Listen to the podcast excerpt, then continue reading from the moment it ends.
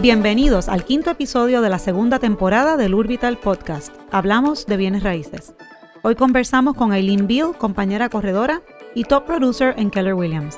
Hablamos acerca de lo que define una propiedad de lujo en el contexto del mercado actual, la importancia de preparar una propiedad antes de salir al mercado, el proceso que esto conlleva y los retos de manejar ese mercado.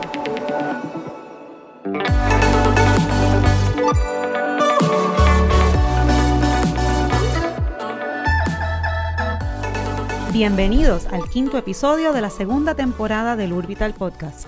Nos acompañan como siempre Brandon Zavala y Fernando Rodríguez.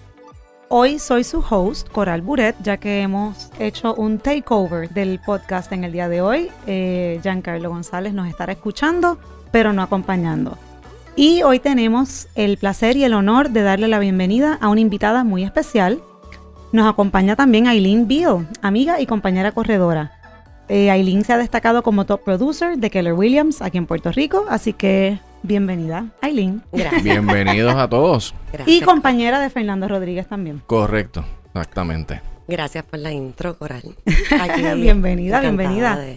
Esto, bueno, estábamos hablando un poquito antes de que prendieran los micrófonos de pues los mercados que tú trabajas y cómo, cómo ha sido ese desarrollo, pero antes, pues, eh, me gustaría que nos hablaras un poquito de tu background para que los que nos están escuchando te conozcan y sepan más o menos de dónde tú vienes. ¿Tú siempre estuviste en bienes raíces o, cómo, cómo, cómo fueron esos primeros años de tu carrera?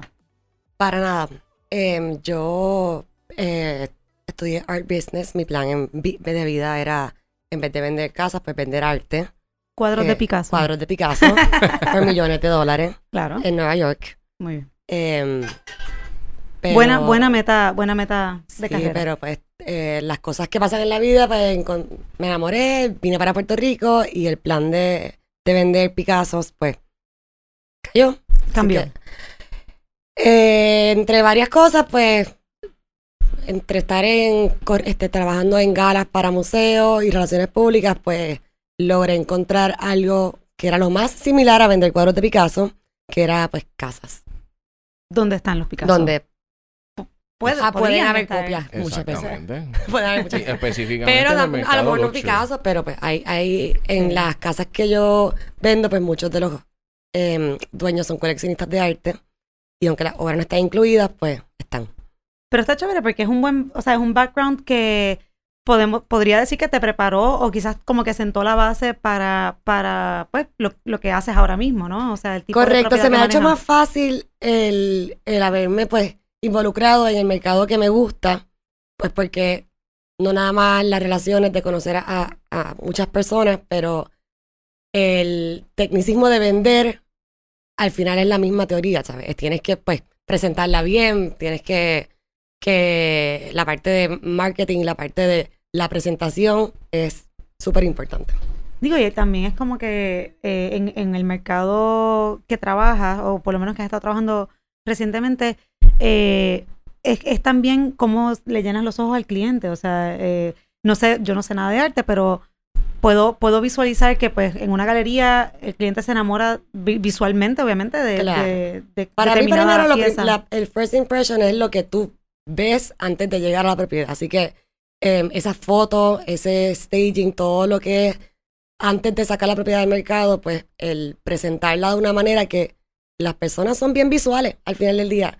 Si tú no lo o sea, presentas bien y le tomas la foto, pues lo primero que van a ver son las fotos en cualquier anuncio y eso es lo que te va a llamar la atención para tú querer ir a esa a esa galería, a esa exhibición, a ver esos cuadros y comprarlos, pues igual aquí pues tienes que presentarlo bien para que ese anuncio pues te haga llamar para posiblemente ir a ver esa propiedad. O sea, que eso, esa, esa conversación tú los tienes con tus clientes. Siempre. De, preparación antes de salir al mercado. Sí, muchos clientes me dicen, mira, yo quiero venderla, sacarla mañana. Y yo como que, no, espérate, esto es un proceso. Esto hay que, yo voy, voy para propiedad, la chequeo los cuartos, le doy mis recomendaciones de las cosas, si tienen que pintar una pared o, o cómo utilizar lo que ya está, reubicar espacio y ponerla lo más neutral posible, porque a lo mejor a ella le gusta una pared roja con unas cosas bien locas, pero pues eso es lo que a ella le gusta, que nosotros queremos vender el espacio, no la pared roja. Así que yo trato de siempre neutralizarlo para que sea algo que a cualquier persona que la ve se pueda identificar, la pueda apreciar. Y normalmente los clientes son receptivos a Sí, ese feedback. Los clientes que yo trabajo siempre, por lo general, se dejan llevar.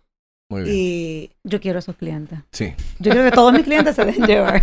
si no se dejan llevar, pues, este, hay, pues, Hay problema. no es que hay problema, pero es que yo, Sí, no hay uno tiene que saber escoger los clientes y pues no a todo el mundo tú le, sabes, Claro. se le, eh, tú trabajas con quien tú te sientas cómodo trabajar, porque Tú sabes que algo que se me ocurrió mientras hablabas de cómo preparar el listado y, y, y volviendo a tu background de arte, eh, la arquitectura es arte. O sea que Claro, también correcto. tú sí estás vendiendo arte. O sea, Sí. quizás no es, sí, definitivamente. ¿verdad? Pero, y pienso que como, como, como me imagino, pues con el arte hay personas que eh, admiran o siguen a ciertos artistas y les gusta cierto estilo, pues en la... Acá es lo mismo. Bueno, tú sabes de eso, tú trabajas en el Bio San Juan. Exactamente. Este, que pues parte de, de haber trabajado en, de haber tratado de vender arte un pasado y escribir todas esas descripciones de los, de los cuadros, etcétera, pues uno se tiene que enfocar en elementos arquitectónicos que Claro. dan, sabes, que, que, que son importantes en la en las casas o en los apartamentos y de eso pues yo estoy segura que tú sabes más que yo, porque en el Bio San Juan tú tienes que describir los elementos de los, de los arcos, de la Sí, de todo lo que... Bueno, pues I take it back. Yo dije que no sabía nada de arte, pues sé, sé algo. Sí sé sabe, un sí sabe. Y de, lo que se, Indirectamente. y de lo que se puede o no se debería hacer en el viejo San Juan, ¿verdad? Sí, pero no vamos a hablar del viejo San Juan. Hoy me voy a portar bien.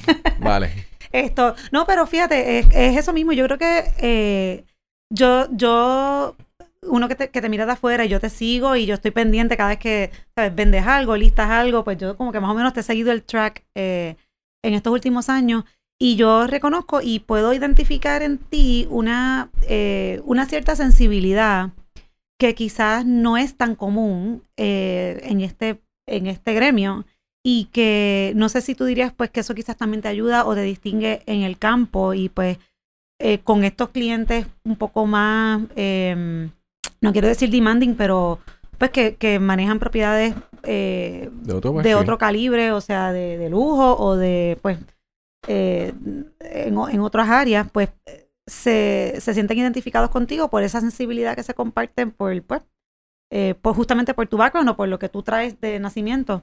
O sea que sí, yo creo que yo creo No, que eso es. Y tengo mucho cuidado en la parte de, de las redes sociales, porque ah, yo, yo no quiero ser curadora, pero hay curate cada cosa que yo vaya a poner, pues trato de, de siempre mantener el mismo estilo y Estándar, claro. Sí, sí, sí. Mira acá, entonces, eh, algo que hablábamos con Fernando eh, en- an- antes, de, antes de que prendieran los micrófonos. Vamos a hablar hoy, o sea, o, o tú dirías que tú eh, te enfocas más o te considerarías un agente de lujo, un- como ahora to- uno ve por ahí, pues que mucha gente dice, pues yo soy un luxury real estate agent, o no necesariamente, o sea, eh, ¿qué, ¿qué significa lujo? ¿O qué significa luxury? La, ¿Cómo una propiedad luxury.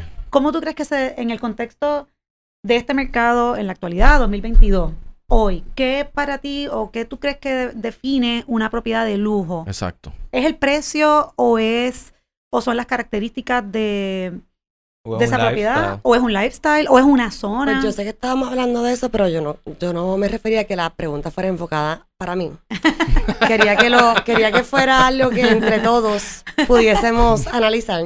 Ok. Vale. Eh, pero vamos, eh, sí lo que quizás era lujo, era una propiedad lujosa o luxury property hace, antes de la pandemia, pues los precios han subido sustancialmente y ya tú ves que hay propiedades de 500 mil pesos, dólares, perdón, eh, por todos lados y a lo mejor no, no los valen, pero en eso están listadas y se creen que son luxury y, y ya yo no sé si, si 750 o un millón, no, no sé cuál es la definición exacta de luxury, eso es lo que quería hablar con ustedes.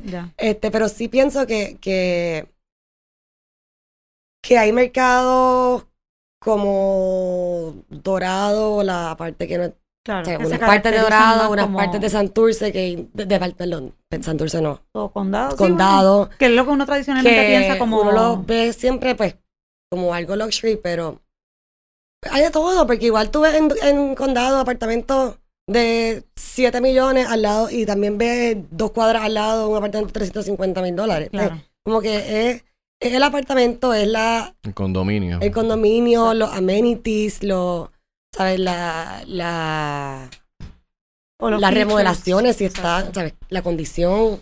Bueno, tú sabes que vi, eh, hablando de eso, o sea, si es un, si luxury o para el consumidor o para uno, es el lugar. O uno dice, bueno, Dorado, uh, eso es luxury. Pero entonces tienes al lado de Dorado Beach, tienes la organización Dorado del Mar, que es que siempre fue como que un lugar para vacacionar. Yo me acuerdo de niña yo ir a Dorado del Mar porque mi tío tiene una, una casa allí.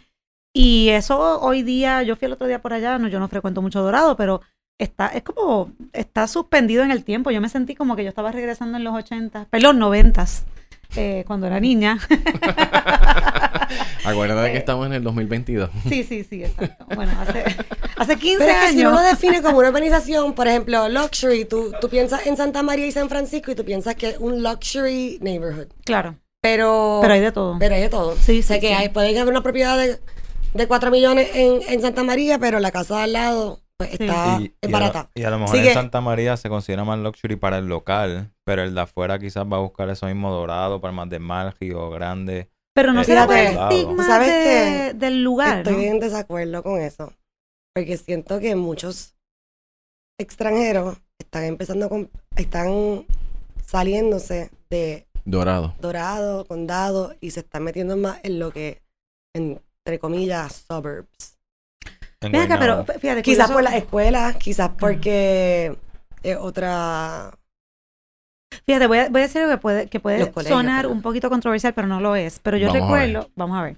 Eh, yo recuerdo que hace eh, quizás 10 años, más o menos como para cuando comenzó a coger auge eh, los incentivos y la ley 22, ta- quizás eso empezó como en el 2012, pero quizás como para el 2014 o 15, con la llegada de compañías más grandes de bienes raíces, sí enfocadas primordialmente a propiedades de lujo. Yo recuerdo escuchar, y esto, ¿verdad? No, no me citan, pero estoy, estoy siendo cuidadosa. No me citen, no me Estoy- citen, estoy pero lo voy a decir. Estoy tratando de ser muy cuidadosa con la elección de las palabras para decir lo que quiero decir. Yo recuerdo que en ese momento se comentaba que llegaban, eh, ¿verdad? Personas de afuera bajo estos incentivos, muchas veces directamente a estas compañías grandes que, que se enfocan primordialmente en el lujo, y que estas compañías le decían dónde tenían que comprar. Bueno, tienes estas opciones. Tienes opción de Dorado, tienes la opción de Condado, tienes la opción de Palmas del Mar. O sea, no, no era como que, eh, ven, háblame, cuál es, sabes, como uno hace con La los clientes, háblame, cuál es tu necesidad, cómo es la composición familiar, vamos a ver otras áreas. No, era, tengo Dorado, tengo Condado, o Viejo San Juan estaba como que dentro de eso, y o Palmas del Mar. Y era como que no le, no le, no le enseñaban nada fuera de ese espectro.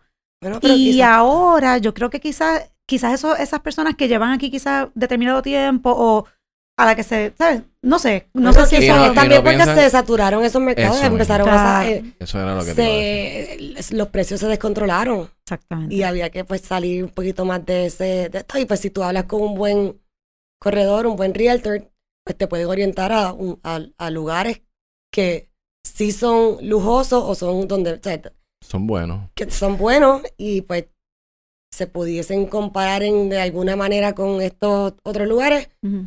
Y, y que son pues están seguros, tienen eh, facilidades cerca Ya. y pues por lo menos yo tengo varios clientes extranjeros que yo le he vendido en, en urbanizaciones que generalmente las compran locales Ya. y hasta los mismos vecinos me dicen ¿y quién acaba de comprar que no es de, que no es de aquí?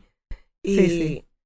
y pues lo encuentro curioso porque están empezando a salir de De ese comfort zone. Quizás por los que- precios, Claro. quizás por, pues, tienen hijos y no quieren, eh, quieren darle otro estilo de vida, no sé.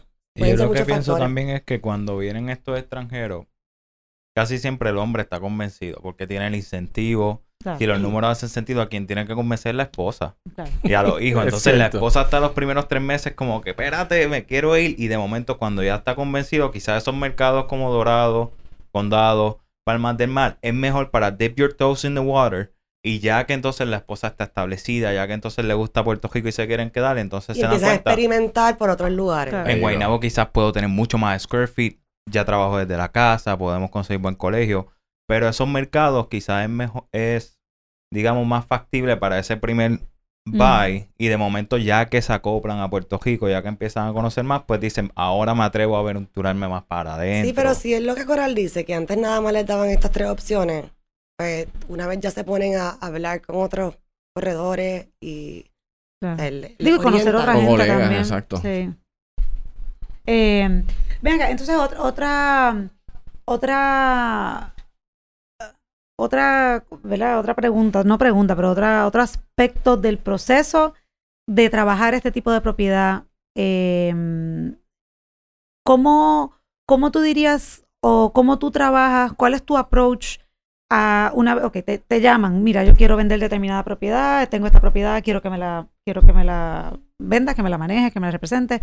¿Cómo, cómo comienza ese proceso? O sea, eh, ¿qué es lo más importante al momento de tú tener esa conversación con el cliente y le explicas, mira, para poder vender y vender al precio que, que tú quieres o, o sea, lograr estas expectativas, tenemos que hacer esto. ¿Cómo, cómo es ese proceso? Tengo que visitar la propiedad, verla, Mm, este, y ver las cosas que, pues, es, cuáles, cuáles son la- las cosas buenas que tiene la propiedad para destacarla y cuáles son las cosas malas o mm, menos, menos buenas que, que tengan para pues tratar de no enfocarme en ella. Y pues bien importante, como no sé si lo dije aquí en la conversación o lo dije antes de que empezáramos, la foto. Ya. Este, pues siempre, siempre, siempre, pues hacer fotos profesionales porque para mí hace la diferencia. sí, El volvemos stage- a la importancia de lo visual. Eso, Sí, eso es un given para ti, entonces. Sí, o sea, yo no voy a, yo no voy a hacer una propiedad de mercado si, si no está, si no sigue los standards que yo pues me he puesto a mí misma. Claro. Aunque sean propiedades de 300, o sea, de menos de 500 mil pesos, dólares, perdón. Este, si lo voy a listar, pues voy a hacer. Va a pasar por ese proceso, ya tú tienes eso establecido. Sí. Como una práctica en tu negocio. Correcto. Exacto. O sea que, y, y tú dirías que eh, La parte de también hacer el description, eh, le doy mucho énfasis para que la persona no nada más vea las fotos, pero pues pueda ver una historia. Yo trato de siempre hacer la, la, la descripción de la propiedad como una historia para que la persona pues pueda saber lo que está entra, lo que va a ver, lo que o sea, y, buscar los detalles y tratar de resaltarlo todo. al punto donde a veces digo, diablo, esto está bien largo, la gente no lo va a leer. y me llama y me doy cuenta que la gente no lo lee porque me llaman y me hacen preguntas que yo sé que están ahí porque yo lo eso siempre pasa. eso siempre- Este, pasa. Pero pues pienso que eh, es parte de lo que Sí. no lo quiero sacar al mercado sin haberlo hecho. Claro, claro. Y una pregunta, en cuestión, digamos, con el año pasado, cuando hubo el, el boom, el año y medio pasado, Days on the Market, tú has visto que debido a la inflación, el alza de intereses, ahora el Days on the Market en el mercado de lujo está tomando más tiempo de Sí. lo que quizá el año pasado, las llamadas son menos, Sí. si te están haciendo preguntas de price reductions. Mira, después de eh, definitivamente llevar más tiempo en el mercado, incluso ya yo me estoy empezando a asustar. ¿Sabes? Este, porque Corta eso, Wilton, corta eso. No me gusta embuste. Bueno, me- es que no, me- no, no te Lo te digo no, porque no, yo, yo, este, he aprendido después del año pasado y después de ver más o menos como el shift que está viendo en el mercado, em, que sí, y de la misma manera que siempre preparo una propiedad para la foto y eso, siempre las mando a tasar, independientemente de, de lo que vaya a hacer el precio, se vaya a terminar, siempre la mando a tasar Para documento interno. para saber cuánto tiene que aportar quizás de diferencia, para, para yo tener, no vender a ciegas, porque pues, el mercado está cambiando tanto que yo pensaba, a lo mejor yo pensaba que valía más o que valía menos y después me sorprendo. Pero ven acá, ¿eso es algo que tú siempre hacías o eso es algo que, que has estado haciendo ahora desde que has notado este shift en el mercado? Bueno, antes realmente, es que el año pasado tú podías vender por lo que te daba la gana. Wow. Sí, sí, es verdad. Ahora lo estoy, o sea, y siempre me ha gustado hacerlo. Sí, pero tú siempre, tú siempre tasas. Yo siempre tazo, pero ahora me pongo, ahora, pa- ahora eso es un paso importante a la hora, o sea, ahora eso es como que parte del proceso full, vamos a tasar la propiedad. Y antes de sacarla al mercado incluso. Y sí me he dado cuenta de que los eh, days on the market han, Duplicado. han duplicado, incluso cuando tengo una propiedad los tasa. No sé si es porque ya los precios subieron tanto que esas tasaciones pues están usando comparables de propiedades que se vendieron similarmente cara el año pasado y pues Claro. empezamos, estamos viendo que el mercado pues quizás Claro, porque la tasación mira la data histórica de venta. Entonces, si están incluyendo, si están incluyendo ventas de, qué sé yo, los últimos seis meses o un año, pues claro, no es prospectivo. O sea, si el mercado está cambiando ahora mismo, eh, o sea, en la tasación quizás transición. todavía no va a reflejar, exacto. La realidad del caso es que un, un mercado balanceado todavía, mm, y técnicamente por definición, un mercado de vendedores es cuando hay inventario entre 4 y 7 meses. O sea que todavía no estamos en un mercado técnicamente. Hay que ver cuán, cómo reacciona, eh, reaccionan esas propiedades.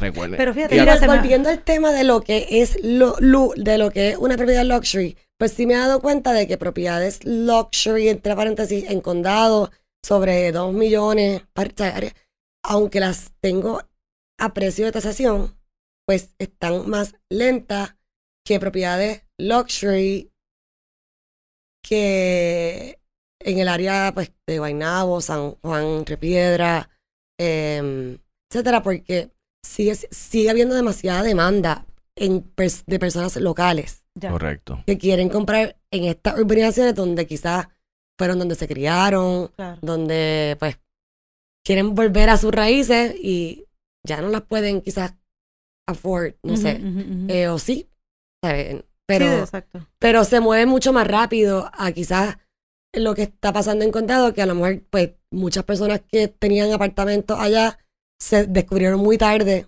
que, que podían vender caro y pues ahora hay demasiado. Sí, en inventario. Llegaron, llegaron Porque tarde al no, hay party. una- obviamente pues cuando tú vendes algo este, rápido, pues, cuando, mientras es, es la definición de economía, ¿sabes? Si Sí. hay mucho inventario, Claro. pues no hay, si hay mucha demanda y poco inventario. claro. Sí, no. También. Bueno, yo no. Y tú dirías, bueno, eh, yo veo, por lo menos, el- digo, el área que yo veo de cerca todos los días, todo el tiempo, Viejo San Juan. Pero en Viejo San Juan todavía no tenemos inventario. O sea, hay muy poco Es por eso inventario. que se Tú está dirías lo mismo. bien. Exacto. Pero, pero sí, obviamente, yo estaba mirando, tú sabes, yo tengo mis tablitas famosas de venta. Sí. Eh, Gracias por compartirlo. Eh, pero yo estaba mirando el otro día cantidad de propiedades vendidas, eh, a lo que va de, ¿sabes? Lo que va de año, year to date, versus cantidad de propiedades vendidas eh, el año pasado, year to date del año pasado. Y sí son menos. Pero entonces yo, yo miro los listados y es que no hay casi nada en Bueno, el mercado. Entonces, bueno, claro, si no hay, si no hay oferta, pues no va a haber demanda. proporcionalmente al mismo rate. Eh, quizás el, año pasado pues salían, salían, salían. Pero recuerden salían. que esto es el- lo que lo que se esperaba con el aumento en tasas, el soft landing. Y, y, y el que- No, yo, pe- yo esperaría que hubiese Más inventario. Más inventario, Exacto, y porque, eso no lo hay. porque por ejemplo en condado antes se vendían un montón porque casi no había inventario y se vendían súper caras porque pues la gente se las peleaba. Ahora hay demasiado inventario y pues quizás pues la gente tiene más para escoger Y no se mueve tan rápido. Y como- yo creo que también comparando con el arte, o sea, el año pasado, por ejemplo, es como un Picasso que si se vendió uno en 2 millones, pues ahora todo el mundo que tiene un Picasso van a pedir 2 millones para Claro, arriba. Exacto. sí, y sí. pasó en las casas y en los condominios que de momento Juanito la puso en 700 y la vendió en 700. No, no, pues yo quiero 800. Aunque no esté Y- remodelada, Aunque aunque, no esté remodelada, y siguió por ahí para arriba hasta que de momento ya no es sostenible ese precio y tener, no es lo mismo tú comprar un Picasso que está a la venta exclusivo, momento que hayan 10 y tú digas, pues tengo para escoger o eso van a Y bajar. eso está pasando en Dorado, que hay un montón de casas ahora, versus antes que pues había, salía una o dos y por eso se vendían tan caras porque se las peleaban. Te soy sincero, eso yo lo he visto, sí, lo vi en Dorado, pero te soy sincero, no lo había, no lo he notado en, en, en, en condado todavía. En condado yo lo estoy notando en propiedades sobre los 2 millones, ok. apartamentos sobre 2 millones. Y también estoy notando pues, un montón de que están a precios que pues no lo sustentan tampoco. Ya. Por eso es que estoy hablando de que eh, me es importante siempre tasarlo para saber lo que vale Claro. y estar, pero incluso así pues Y Sabanera Dorado, del año pasado yo estaba viendo 1.8, 1.7, ya estoy viendo 1.2, 1.1 y casi bajando a los 900. O sea, que han ido como que pero y, en términos, y en ese ejemplo que acabas de dar, yo en mi, vi eso el otro día también, pero tú dirías que son las casas o propiedades con las mismas características que las que se vendieron en unos 7 o quizás unas propiedades menos, menos elaboradas o menos También hay, hay nuevas allí. Ah, bueno. Pero las que yo, en lo que yo lo vi, yo incluso fui a Listing Presentation que eran de 1.4 1.5, no tenían piscina. Ya. La marquesina la habían hecho como para Y hay como 22 en el mercado. Y lo que pasa también el, el año pasado, el éxodo masivo de personas que vendían Dorado Beach para sacar todo el profit e irse a Sabanera. Y entonces los de Sabanera, pues te voy a pedir caro. Y pues si vendí en 10 o en 9, pues te pago el 1 punto algo. Pero ya los de Dorado Beach, pues entonces se están tardando más en el mercado. Y Sabanera, pues ya no está recibiendo a esas personas. Porque cuando viene a ver, Sabanera era un mercado que hace 3 años era de 6 y medio. Claro, Algo. Ven acá, y volviendo a, volviendo a, ese proceso de preparar un listado para publicarlo online, hablaste de la importancia de tasar antes de listar, lo importante que son las fotos, cómo se presenta ese listado, eh, la misma redacción de la descripción, lo importante que es para ti. Yo digo, yo soy chabona para eso también y yo a veces veo propiedades de millones de dólares y las descripciones de la propiedad llenas de errores gramaticales. Y bien simple. Bien Digo, Apartamento encontrado tres habitaciones, dos baños. Eso a mí me vuelve loca. Eso a mí me vuelve, yo, no, Con una foto tomada sin las luces prendidas. Televisor sí, prendido en la foto. No, no, no, no, no, no. Con la pastilla en la cocina. y el reflejo del corredor en, la, en el espejo del baño. Horrible. Pero me da vergüenza, me dice, Dios mío, ¿por qué no ese listado yo? Sí, no, y eso yo creo que es lo que tú dices. O sea, tú quieres, tú quieres eh, proyectar un, una imagen de, de, calidad. de calidad y pues sí, entiendo que eso, eso es, estoy de acuerdo contigo. Esto, y esa, esa inversión que tienes que hacer tú como corredora en marketing para presentar las propiedades en su mejor luz, en su mejor, eh, o sea, para, para, poder sacarle el máximo. Eh, es una inversión que tú, tú, haces, o sea, es una inversión económica que tú haces con todos tus listados, inversión de tiempo, una combinación de ambas. O sea, es caro, tiene que ser caro. Esa parte, pues siempre es parte de la negociación cuando tomo el listado. Okay. Y a la hora de definir la comisión, pues no quiero entrar en tanto detalle porque esa parte pues, es negociación. Pero pues todo, todo depende de, de, de lo que se lleguen acuerdos. Y supone una inversión grande de tiempo también, porque, o sea, no es como que tú te sientas a escribir esa descripción, eso te toma a veces. A veces me toma más de un día, más de dos días. ¿Y dónde te encuentras inspiración? O sea, para, para... Pues, como te estaba diciendo ahorita, pues yo estudié arte, así que yo a veces tenía que escribir ensayos de 16 páginas sobre un cuadro. Ya. Y buscarle distintos ángulos a ese cuadro. así que pues yo voy a la propiedad, la miro de arriba abajo, le tomo un video para que no se me olvide cómo es. Y de ahí pues... Un proceso creativo. Sí. Eh, Literalmente así. Y me lo gozo, me gusta hacerlo. Sí, porque se, se, sale de lo que de lo que tradicionalmente... a veces buscas un, hasta un tesoro y digo, ok, vamos a usar, vamos a usar palabras un poquito más sofisticadas. Sinónimos de large. y, eso para mí hace un valor diferencial porque también en el mercadeo se está esperando el subconsciente de la persona. Claro. y cuando tú lo unes con las fotos, o sea, la foto es bella y una descripción de que te enamoras, pues. Eh. Hace cinco años que el mercado no era el mismo de ahora, yo me acuerdo listar propiedad en Hacienda San José en Cagua y habían 10 en esa suburbanización como estancia. Y si yo iba a listar, era la segunda más cara, pues hay 10 y estoy listando segundo más caro, la foto y, y esa descripción era lo que hacía que quizás la mía se opcionara antes que las otras nueve. Igual, cuando tú lees como que en revistas internacionales de real estate, que tú, es que tú ves como que todas estas estos, esta, estas propiedades bellas en, el mundo, ¿sabes? No, no en Puerto Rico. Y, y, tú lees los descriptions, pues esa, a mí me inspira. Yo me I subscribe a todas estas revistas y las leo para y, pues digo, Ay, esta, esta oración me encantó. Y mentalmente te sientes en la propiedad. Exacto. Bueno, hay gente que paga. Ayuda a vender, ¿verdad? Sí. Ayuda a vender. Es lo mismo que, por ejemplo, lo mismo que tú dices para las fotos en tejeno. O sea, yo he visto tejenos o finca a la venta que son hermosas, pero la foto se ve el cogedor desde el casco con el retrovisor, el pasto alto. Y, y, antes de que prendieran los micrófonos, te estaba hablando de unos, este... Por ciento. Por ciento. Sí, y, y la NAR sacó, y se lo estaba enseñando a Fernán, que desde 100 mil a 500 mil dólares, el porciento que puede hacer el cambio de la foto es de 1 a 2%. De 500 a 1 millón va subiendo drásticamente de 3, 4, 5 y de 1 millón hacia arriba es 11%. O Para sea que, tú veas la importancia que es la foto. Y cuando tú ves eso como cogedor, eso es una de las negociaciones que uno hace. Mira, mi mercadeo te asegura estadísticamente que te va a traer un 11% más pues el 5% o el 6% que va a pagar de comisión, como quien dice, te viene saliendo gratis por mi mercadeo. Claro. Que hace la diferencia. Así que, colegas, inviertan en fotos profesionales y los vendedores exijanle a los corredores que contraten que inviertan en fotos profesionales. Y que redacten una buena descripción de la propiedad. Gracias. Y también, fíjate, algo que, algo que, fuera de relajo, algo que es importante también y esto se me, acordé, no quería que se me olvidara. Ahora, atando todo lo que hemos mencionado, ahora que posiblemente hay más inventario, ¿ok? Específicamente en áreas donde, eh, como por ejemplo condado, que lo, dimos de ejemplo, en propiedades sobre pues el millón o quizás los dos millones.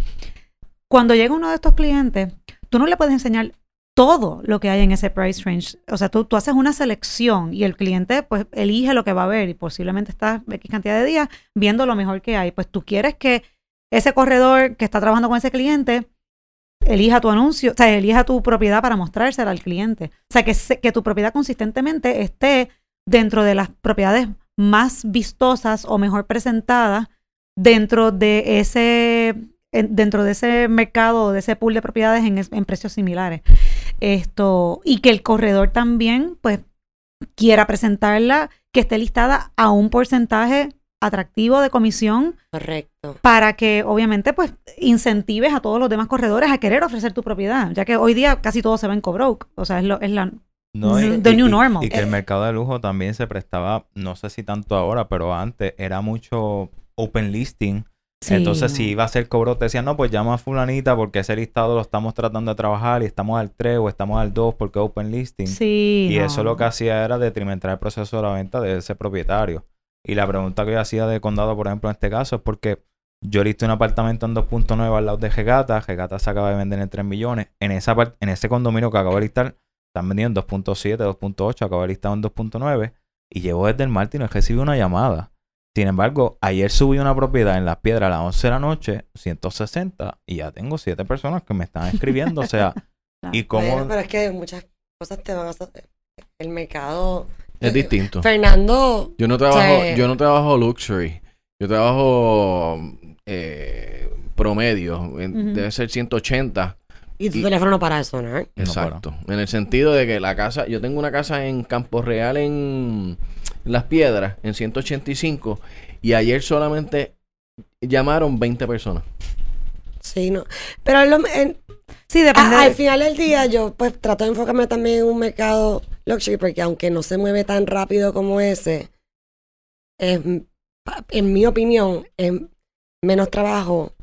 No. No, no es que sea menos trabajo, es que estoy Ay, déjame, ¿cómo, cómo lo puedo En una transacción hace lo que 10, digamos, de, de Sí, pero, o sea, a veces, a veces venderla como tal me da menos trabajo que vender una propiedad más eh, mode, o sea, modesta porque no exigen tanto. ¿Sabes? No es, no, hay, hay Sí, no, como que no. en no, no, pero yo te entiendo. En cuestión de los vendedores lo he sentido, porque por ejemplo los de 150 y 160, pues a lo mejor deben hipoteca, están tight para dártelo por la comisión, pues le está. pero en cuestión de los higher prices. Y, la otra, y, y, en cuestión de los higher prices, no tienen problemas con darte comisiones porque ese tipo de cliente está acostumbrado a delegar y mira, encárgate y las propiedades por lo general las tienen en buenas condiciones, donde las, las, inspecciones van a pasar sin problema. Claro. Donde, o sea, que lo que digo es que me da menos trabajo por esa parte. Claro. Sí, no, no, obviamente, y son, o sea, son clientes que, más allá de que están acostumbrados a, sino que entienden el valor de, entienden el valor de presentar la propiedad, de eh, stage it, por ejemplo, no hemos hablado del staging, de que las fotos sean fotos profesionales. Entonces entienden que todo eso conlleva una inversión muchas De veces de parte del comprador de tiempo, y recursos. de recursos y obviamente pues entienden el valor del trabajo del corredor. En, en parte y- también es nosotros como corredores educarlos, Claro. eh, ya sea para una propiedad de, de 100 mil dólares a una propiedad de, de 2 millones, es educarlos. Y no es menos trabajo porque de la misma forma que no te, no te cuestionan la comisión o no te pueden cuestionar, te van a exigir en cuanto a la- al precio o a la ganancia y al momento de negociar, me imagino que, Sí. que pues, se ponen buena gente. Bueno, yo creo que también, por otro lado, o sea, y a eso me refería al principio de la conversación, que, o sea, en el caso tuyo, Aileen, específicamente, tú tienes un background muy rico, eh, pues, eh, en, el, en el mundo del arte, que te ha dado esa sensibilidad a la cual este tipo de cliente también se siente, eh, ¿cómo se digo? Que, que se, se relaciona fácilmente. Y entonces estás hablando de tú a tú con un cliente, porque pues mira, quizás el background de ese cliente, ese dueño de propiedad, pues quizás es CEO de una compañía o es, qué sé yo, pero tú, tú tienes tu background y tú estás, tú estás hablando con ese cliente de tú a tú y tú eres la profesional en tu campo y tú le estás explicando a él que quizás puede ser brillante en economía o en finanzas o en lo que sea su gremio, pero reconoce que, mira, de, raíces él no sabe y te tiene que dejar llevar por la profesional. Exacto. Este, y quizás muchos otros otros corredores en, la, en el campo que han tenido que pulirse en ese sentido, a, ¿verdad? Con años de experiencia o lo que sea, pues tú, tú traes cierta naturalidad al proceso porque tienes eso, eso innato, tienes esa sensibilidad que tú traes de, de fábrica y Ajá. pues... Y a través y refinada con la preparación académica. Totalmente, totalmente. Así que tú eres el full package. Conocimiento local, mercadeo internacional. Exactamente. No me gusta que esto haya sido totalmente de mí, así que vamos a hablar de Fernando. No, no, no. ya hemos Fernando. tenido otras sesiones. No, Tranquila. no te voy a hablar de los balosis que tengo, los caballos blancos de cuatro balosis. Ay, pero podemos hablar de ellos. ¿Sabes que yo rompí uno en un momento en casa de mi tía? No. Fue. Tenía como 15 años. Diantre. ¿Cómo, cómo? Bueno, no, no vamos a No, eso no, eso es off the Off the record. record. Eso para después de que se, acaben- se apaguen los Sí. micrófonos. Exacto. Rompí una escultura de Balosi. Yo creo que cada Ay, casa tenía un muero. Balosi. Eso era Pero como esta era de típico. verdad. En ese testamento te, te, o Te sea, ya tú no estás, tú no estás en ese Exacto, tú no testamento. estás en- Eh, ese, yo no Ya estaba, cobró yo su en ese testamento los nunca 15 estuve, era años. una tía. Y Donada, donada en vida. Balosi estaba vivo para ese entonces, by the way. Ay, Dios mío. Y lo conocíamos, así que pudimos resolver. Ah. Ay, me muero, me muero, me muero, me muero. Esto, bueno, y entonces para, digo, hemos hablado muchísimo. Me gustaría cerrar con eh, muchos, yo, yo te puedo decir que definitivamente tú eres un ejemplo para, para nuevos corredores, para corredores que no son tan nuevos, como por ejemplo yo, eh, que te admiro muchísimo. Y me gustaría que cerráramos con uh, ¿qué tú, qué tú le podrías decir o qué sugerencia o qué consejo tú le podrías dar a un agente nuevo que esté comenzando o a un agente que quiere refinarse o pulirse o quizás alcanzar, eh, ¿verdad? Eh, otros retos en su profesión. ¿Qué, qué funcionó para ti o qué, qué, qué Para mí wisdom siem- tú Para puedes mí compartir? siempre funcionó la parte de, de nunca cerrarte las puertas con nada, no sé, ya sea, eh, no- hay muchos corredores nuevos que piensan que lo pueden hacer todo, que pues, yo, yo siempre busqué ayuda, yo siempre busqué ayuda, yo siempre pedí consejos, yo nunca paré de hacer preguntas, Eso es cierto. eh, sí, Ujú. no, eh, siempre estaba haciendo preguntas siempre- y todavía las hago. Ayer mismo te estaba haciendo 50 preguntas. Eh, y, y cuando digo no cerrarte las puertas es hablar con otros colegas, darle la oportunidad a otros colegas y si tú eres, si tú le das acceso a otra persona que enseña la propiedad que tú tienes, eh, ya tú te estás abriendo las puertas para un futuro, pues tener una buena relación con Commerce. Así que digo, abrien- ábrete las puertas con los otros corredores, con la gente de los bancos, con los tasadores, con, lo, con todo el mundo que está en el campo, porque esto es un teamwork. O sea que aquí siempre al final vamos a depender uno de los otros. Y quizás en el mercado que estábamos el año pasado, pues se podía hacer todo solo, pero dependemos todos para poder. Al final Claro. del día. Sí. Pues la palabra de, yo creo que la palabra clave es la colaboración y el trabajo en equipo y, y mantener esa humildad de saber que uno nunca lo va a saber todo, de que uno nunca lo va a poder hacer Y todo que solo. ninguna pregunta está mal. O sea, pregunta todo lo que. Sí. Y yo creo que fíjate, algo, algo cultural que nosotros tenemos y que yo creo que también este, caracteriza al puertorriqueño es que en la medida en que alguien, y pónganse en situación y pónganse en posición, en la medida que alguien viene a donde ti y te dice, no importa quién sea, te dice, oye, tú me puedes ayudar con esto, necesito ayuda. Uno siempre automáticamente baja las defensas porque la naturaleza del puertorriqueño es bondadosa y es no yo me, acuerdo que yo te conocí, una de las, si no me equivoco, una de las primeras veces que yo te conocí a contigo fue porque yo tenía una propiedad en el viejo San Juan. Posiblemente. Y, y, yo dije, yo sé que Coral es la macaracachimba en el viejo San Juan. yo la voy a llamar. Yo quiero que ella me dé su opinión. Yo todavía no había firmado el listado. Yo dije, ¿sabes? Ven acá, Coral, quiero que vengas conmigo. Yo no te conozco, by the way. Pero sé que eres la dura y esto. ¿Tú me acompañas? Y me porté bien. Sí.